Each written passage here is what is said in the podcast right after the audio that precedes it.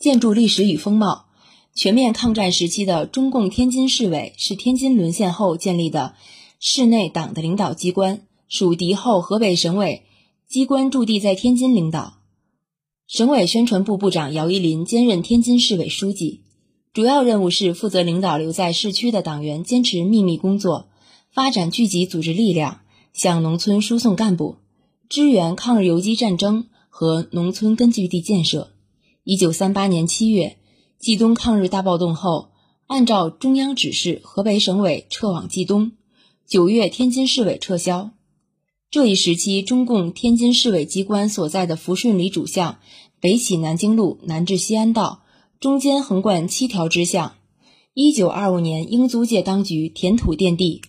一九二七年，李清河购地营造，取抚顺平安之意命名。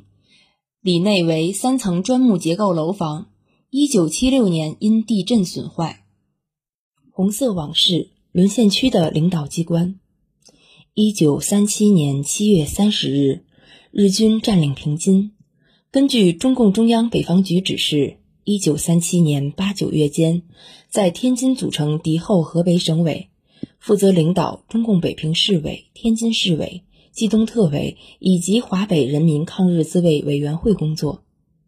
马辉之任书记，姚依林任省委宣传部部长兼天津市委书记。为方便掩护党的工作，姚依林与母亲租住在英租界抚顺里，并在此建立市委机关。九月，根据中央指示精神，市内大部分党员和中华民族解放先锋队队员先后撤往农村或大后方，只有少数党员留京坚持地下工作。市委下属组织多数奉命撤销，党员或分散或随单位转移，党支部亦随之解体。全面抗战初期，保留下来继续领导党员坚持斗争的基层组织，只有北郊西北乡、西郊王兰庄和南郊小站三个支部。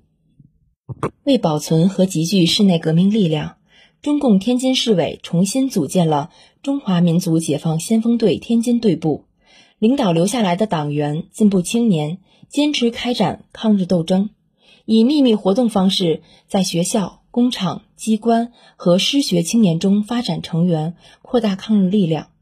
多次完成为抗日根据地募集衣物、药品、钱款，收集日军情报等任务。为做好抗日宣传工作，由姚依林直接领导，地下党员秘密创办了《抗日小报》。积极宣传党的抗战主张，刊登鼓舞人心的前线消息，在群众中秘密传播，影响很大。地下党员李清等在英租界出版党内刊物《风雨同舟》，及时刊登党中央、河北省委的各项指示。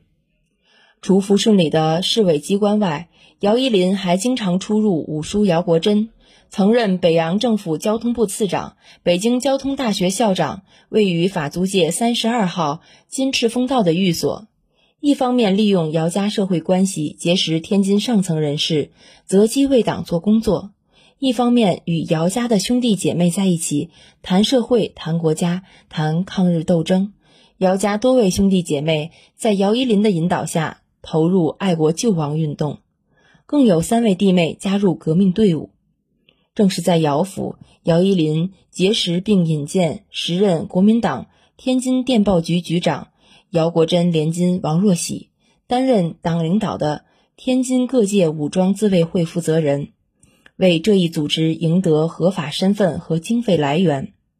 一九三八年夏，根据天津周边根据地和市内抗日斗争的需要，在姚依林的具体策划安排下，